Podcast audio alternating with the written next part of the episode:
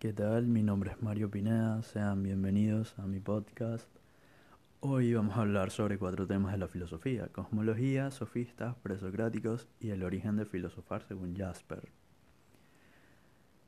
Comenzamos por los sofistas.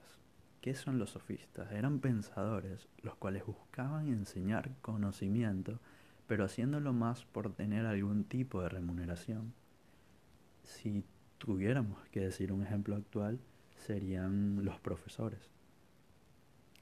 Los presocráticos, también pensadores, pero tenían como principal objetivo conocer el origen de la naturaleza y sus fenómenos, así como todo lo que no está hecho por el hombre.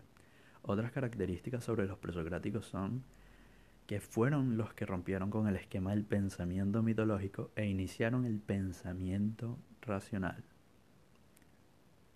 La cosmología. ¿Qué es la, cosmología?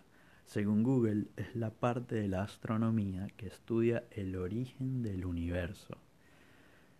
Aristóteles explicaba el cosmos con su teoría geocentrista, la cual hablaba de que la Tierra permanece estática mientras el Sol y los planetas giran a su alrededor. En cambio, Platón lo explicaba de una manera totalmente distinta a través del demiurgo, que me hace gracia porque no sé ustedes, pero apenas leí esto del demiurgo, pensé en el monstruo de Stranger Things, el, el demogorgón, pero bueno, no importa.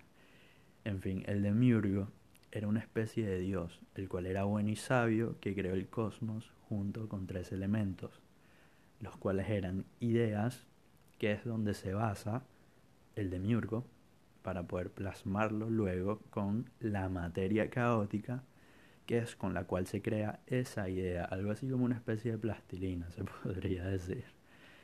El espacio es la siguiente y la última, que albergará todas las cosas creadas. Básicamente el demiurgo llena el espacio con la materia a través de las ideas. El origen de filosofar de Jasper. Para hablar de esto, primero tenemos que saber sobre qué es filosofar.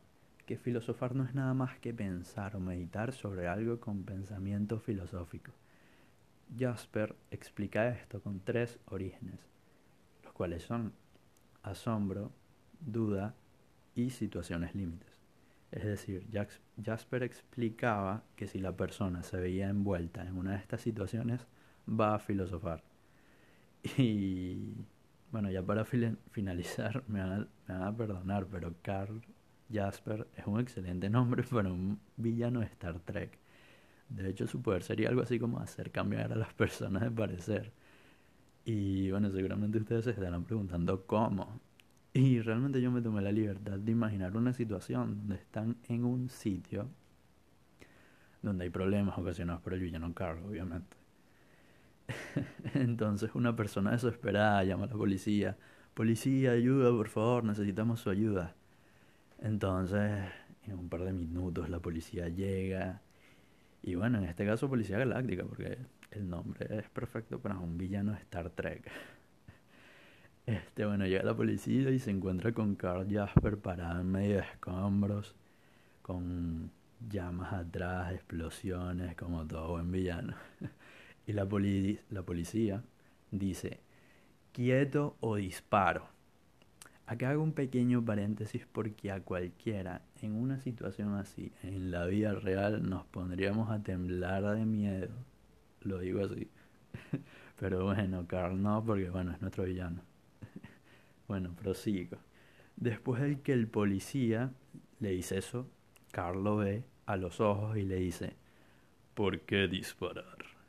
Y sí, con esa voz tal cual. Porque, porque tienen que tener voz de malo, pues es un malo. El malo de Star Trek. bueno, ¿por qué disparar? ¿No sabes que disparando solo servirás a los que te enviaron aquí a morir por ellos? Eres un esclavo sin saberlo. Entonces esta frase hace que el policía piense, ¿será que este tipo tiene razón? Y tanta fue la duda que termina cambiándose de bando. Así, así hace Carl con todos los policías. formando un ejército gigante, el cual se van a tener que enfrentar a él, el capitán Jim Kirk y el teniente Spock. nada más y nada menos. Pero bueno, déjenme imaginar. no sé ustedes, pero para mí realmente este sería una excelente película.